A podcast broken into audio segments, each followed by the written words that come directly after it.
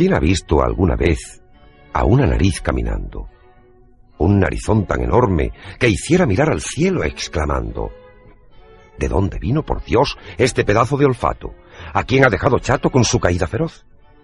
Pues fue el mismo Narizotas quien me contó a mí este cuento. ¿Que quién es y dónde vive? Yo mismo os cuento el relato. Solo deciros que ahora vive en el estanque helado del Valle de los Espejos, país de la fantasía donde imposible es real. El cuento comienza así. Érase que se era un zapatero y una verdulera. Tenían un hijo muy hermoso, tan bello, que el padre entre sus zapatos y la madre en sus verduras no hacían más que pregonar la hermosura de su hijo. Frente a toda esta hermosura, el padre, que era un guasón, púsole un nombre muy feo, Abundio. Y el mismo padre decía cuando alguien le preguntaba por ese nombre tan feo, La hermosura de mi hijo embellece cualquier nombre. El muchacho todas las mañanas acompañaba a su madre al mercado, ayudándole a llevar los cestos de la verdura. Una mañana tenían ya todo el género expuesto para la venta cuando... Mira esa vieja, mamá. ¿Cómo escarban las verduras? Déjala, hijo. Tiene derecho a examinar el género. A ver, a ver si encuentro lo que busco. No acerque su fea nariz a nuestras verduras o no vendrá nadie a comprarlas. son hierbajos. Pues deja de removerlo todo con sus sucias manos y no mueva tanto la cabeza. Vaya con el niño guapo. A ver si te sale a ti una nariz de tres palmos y te quedas tan pequeño y delgaducho que no puedas soportarla. Y... Abuela, no digas esas cosas al niño. Pues enséñale a respetar a la clientela y más si se trata de una anciana como yo. Te compro estos seis repollos y le daré una buena propina a tu hijo si me los trae a casa. Aunque no quería el muchacho, la madre le ordenó acompañar a la vieja. Así que Abundio no tuvo más remedio que liar los repollos y cargar con ellos tras aquella rara anciana. La mujer le condujo hasta un barrio desconocido, a una casa triste y fea. Al llegar a la puerta, sacó una llave y la introdujo en la herrumbrosa cerradura. Una vez dentro, Abundio quedó totalmente sorprendido al contemplar el interior de la casa. Suelo de mármol, muebles de maderas nobles, preciosos cortinajes y una bonita lámpara de cristal tallado pendiendo resplandeciente en el centro de la estancia. Abundio miró a la vieja. ¿Y cuál no sería su sorpresa al contemplar a una señora respetable, muy elegante? La señora, sonriéndole, dio dos palmas y al momento aparecieron dos ligeros conejillos de indias vestidos de mayordomos. Uno de ellos tomó los repollos y el otro les acompañó a un confortable salón. Sabrás que soy una excelente cocinera, muchachito guapo, y respondo. En recompensa por haberme traído los repollos, ordenaré que te sirvan un exquisito caldo de hierbas que yo misma he preparado. Tanto te ha de gustar que no lo olvidarás jamás. Al volver a dar palmas la señora, aparecieron dos ardillas. La una portaba sopera de plata, la otra hacía tintinear sobre su bandeja una preciosa tacita de porcelana. Sirvieron a Abundio el caldo, un caldo riquísimo, sabrosísimo. A la segunda taza quedó el muchacho dormido. Cuando despertó... Vaya sueño he tenido. Soñé que era una ardilla al servicio de la vieja, que ésta me enseñaba a guisar, llegando a ser el mejor cocinero de la región. Pero un día la vieja me ordenó cocinar un pollo relleno de hierbas aromáticas. Fui al cajón donde se guardaban las hierbas y descubrí una de color azul y verde con florecitas rojas y amarillas. Tenía el fuerte perfume del caldo con que la vieja me obsequió al llegar. Al olerla, estornudé y así he despertado. Será mejor que me largue de aquí cuanto antes.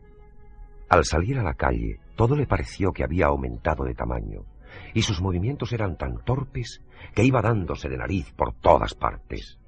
Caminando a trompicones, llegó hasta la plaza. La gente le miraba sorprendida, y más de uno exclamaba ¡Eh! ¡Mirad qué enano!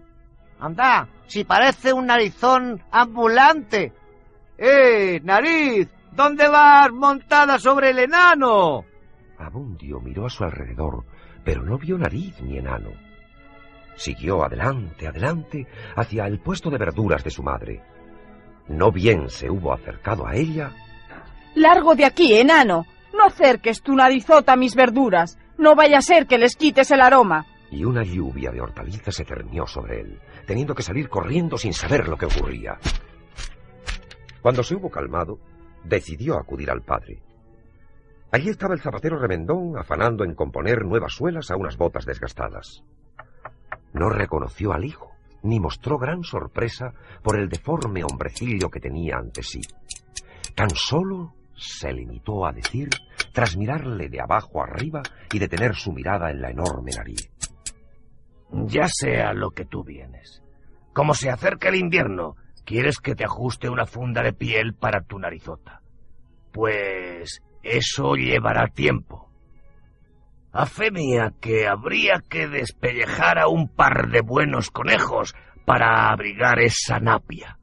Antes me ayudaba mi hijo, pero pero hace ya siete años que se lo llevó una bruja que vino a comprar repollo.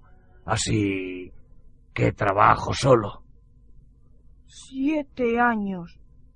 Y a mí que me pareció un sueño. Entonces, soy yo la nariz y el enano del que se reía la gente, y a quien mi padre dice de hacer una funda de conejo. Eh, ¿En qué espejo podría mirarme? Para verte la nariz entera, tendrás que acudir a la barbería, donde hay un espejo de pared tan grande que los burros hacen cola para peinarse ante él. Adiós, padre. Cuidado con las esquinas. ¡Qué avaricia de nariz! Se ha llevado consigo todo el olor a pies de la zapatería. Mira que llamarme padre a mí, que tuve el hijo más hermoso de la comarca. Siete años. Lo que yo creía que fue un sueño ha durado siete años. ¡Oh! ¡Qué monstruosidad! Por eso mis padres no me conocieron y la gente se burlaba de mí. ¿Por qué me haría esto la bruja? Pero aprendí un oficio. Soy el mejor cocinero. Me ganaré la vida con mis guisos.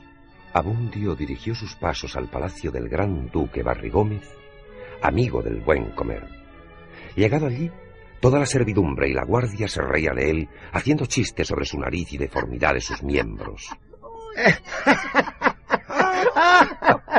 ya tenemos bufón, narizón.